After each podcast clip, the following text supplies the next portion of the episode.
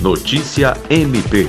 O Ministério Público do Estado do Acre se reuniu no dia 31 de agosto por videoconferência com a coordenação do programa Acre pela Vida por uma Cultura de Paz para construir a agenda comum de enfrentamento à violência doméstica.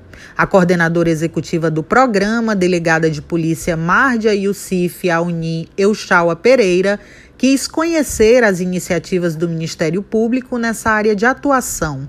Participaram da reunião a coordenadora do Centro de Atendimento à Vítima, o CAV, Procuradora de Justiça Patrícia do Amorim Rego e as promotoras de Justiça Dulce Helena Franco e Diana Soraya Tabalipa, ambas da 13ª Promotoria de Justiça Criminal. Na conversa, tratou-se ainda do plano de ação do Ministério Público e outras instituições do sistema de justiça contra a prescrição dos crimes contra a mulher e como aliar as estratégias do Programa de Segurança Pública criado pelo governo do estado.